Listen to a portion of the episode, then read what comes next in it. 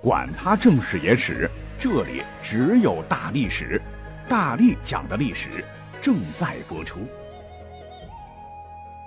大家好，我是大力丸。我曾经在我所创作的那个短平快的，呃，历史未解之谜全记录当中，专门讲过一期哈太平天国的冷知识。不过呢，很多朋友说啊没有听够。那今天呢，我们就来一个威力加强版，来讲个十几分钟好了。说是在一百五十多年前，一八五一年的咸丰元年的一月十一日，有一位三十七岁的广州人，因科举考试四次名落孙山，深受打击，发烧昏迷，自称是上帝的二儿子，耶稣的弟弟，建立了拜上帝教。终于几经酝酿，在这一日，在广西桂平一个小村庄，发动了震惊中外的金田起义，建号太平天国。仅仅一万多人马，大家是蓄发易服，头裹红巾，从金田一路东进，烽火烧遍全广西，又势如破竹，攻下武昌，震动清廷。短短快到一个月的时候，洪秀全实力已经是不容小觑了，号称五十万众，船一万余艘，夹江东下，连克九江、安庆、芜湖。于三月十九日占领江南重镇江宁，就是今天的南京，定为都城，改称天津，上天的天，而且派出两支军队攻占镇江、扬州，与天津形成犄角之势。那又经过二十一年的艰苦斗争，直到一八六四年，随着天津的陷落，才标志着太平天国运动的失败。不过呢，就是这场波澜壮阔的农民战争，却很少人晓得太平天国它的国号历史上可不止太平天国这一个。起初，这个国号确实叫太平天国，可是到了1861年的正月、二月间，因为这个形势已经很不好了，三次强攻围困安庆之敌均为湘军所败，英王陈玉成坐守泸州，束手无策。太平天国又内斗，实力大损，连连挫败，导致晚年的洪秀全惊惧之余，就把这个脑筋呐动在了国号上，且一改还改了好几次。改国号，这可是天大地大的事儿，不光古代，现代政权也不是随随便便的改国家名称的。但洪秀全当时就是任性哈，面对强烈的反对声，他专门下旨规定。凡出世以及印内俱要刻“天父、天兄、天王”字样，安入不尊者五马分尸。天父就是 God，天兄就是耶稣，天王就是他自个儿嘛。之所以这么狠，那究其原因就是天津变乱，太平天国已经俨然成了他天王一个人的太平天国。想当初起事的时候，你天王洪秀全鼓吹那是上帝赐子。南王冯云山说是上帝三子，东王杨秀清是上帝四子，北王韦昌辉是上帝五子，洪秀全之妹洪宣娇乃上帝六女，翼王石达开是上帝七子，西王萧朝贵是上帝女婿。那这样的称呼一捋的话，杨秀清、韦昌辉等不是称洪秀全为王上，而是称其为二兄。洪秀全当然也不能称呼他们为臣，而是一乃同胞的包。也就是说，天王洪秀全与诸王乃是兄弟关系，而非君臣。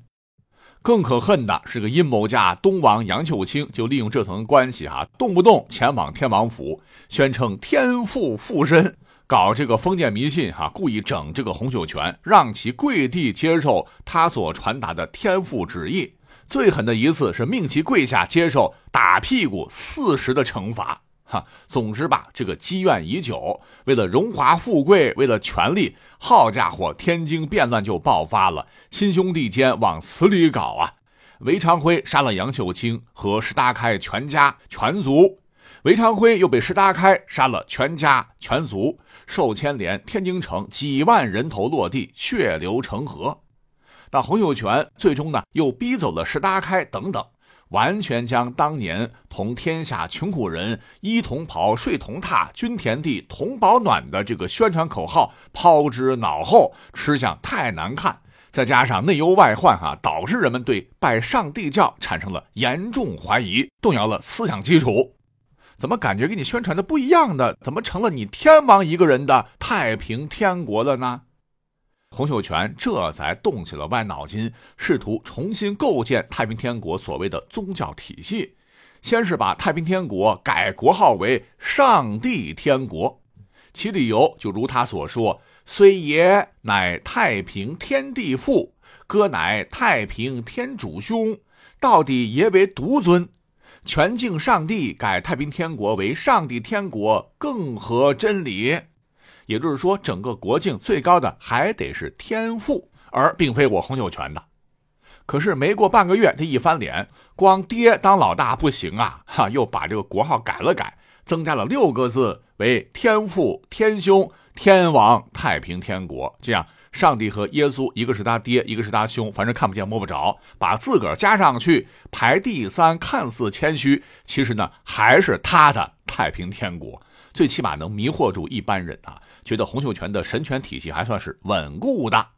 是直到天津陷落，太平天国的国号都是十一个字的。哎，这可比历史上其他朝代或割据政权多了很多个字，是鹤立独行。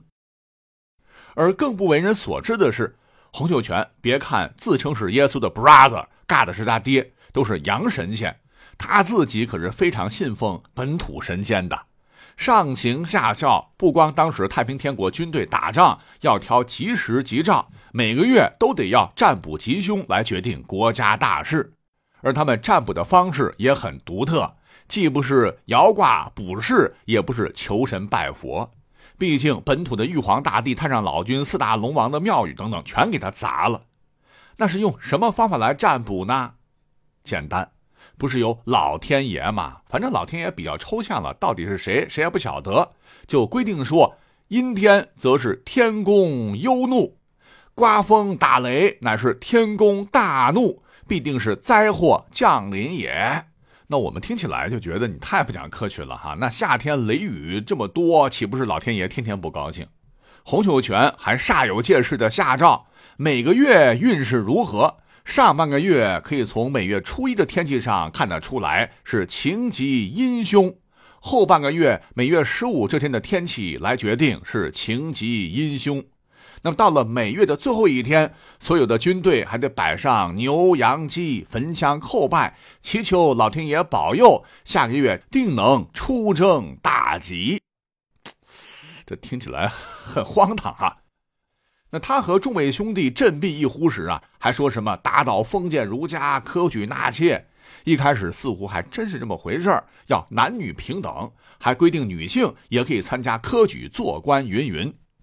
但是入了天津，那不光中了状元的才女被杨秀清霸占，洪秀全作为天王在府中待了十几年，连太监都没得，是王后娘娘下还分爱娘、喜娘等，共二百零八人。二十四个王妃名下辖姹女，姹紫嫣红的姹就是艳丽的女子的意思哈，还有元女等，共九百六十人，再加上一些女官，接近三千多个女人，只伺候她一人。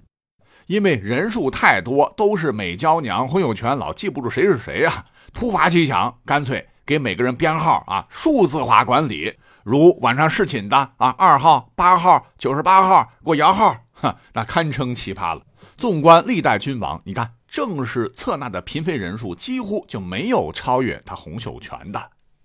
那洪秀全自打住进宫里面呢，天天也是纵欲饮酒，性格脾气变得很差，可能是酒精中毒，动不动就自己动手打杀后宫的诸位美人一点都不怜香惜玉啊，还专门像模像样的，是只准颁行所谓的宫书天赋诗几百首立规矩，什么。天兄耶稣在石头脚下凡圣旨，天兄白屁多小婶儿有半点嫌弃怠慢我胞弟云中雪飞，有点像黑话，意思就是讲，呃，当时的太平天国的南王萧朝贵自称天兄耶稣附体降旨屁，这个屁不是放屁的屁哈。是一个禾字旁，旁边一个福气的福的右半拉，表示禾苗茂密。屁多就是众多的小婶儿，婶子的婶就是指洪秀全的一群妻子。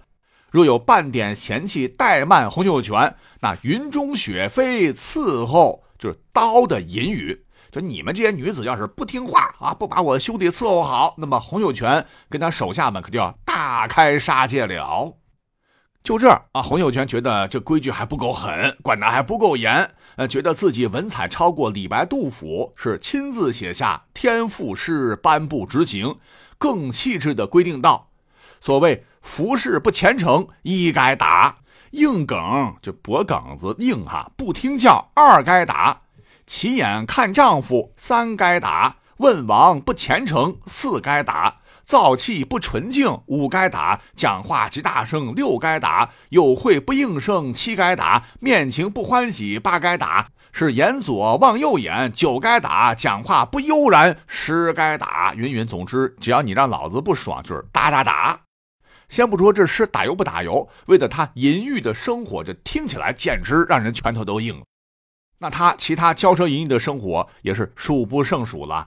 你像当时湘军攻入天王府时，据记载，洪秀全的八尺龙床皆以丝绸锦缎为褥，金丝楠木镶金打造，枕头竟是蓝田玉片编织。连曾国藩的弟弟曾国荃不禁感曰：“有此床，怎能不亡？”那说起来就是这么疑惑。很奇怪哈，历史上他至死竟然是没有称帝，也留下不少人的谜团。因为你搁着其他农民起义军领袖，像是李自成、张献忠、黄巢等等，早就称帝几回了。难道说是洪秀全他觉悟高，不想称帝吗？当然不是了啊！原因就是最早起义的时候，他早就广布天下，宣称自己的爹乃是真圣主皇上帝。或者本土化一点啊，就叫皇上帝。你再称帝，你爹往哪放啊？那还得用这块金字招牌呢。为避讳，虽说心里老大不乐意，也不可能承认清朝统治者统治天下的合法地位。可这个口号，你不能自个儿打脸吧？就只能称自己为天王了。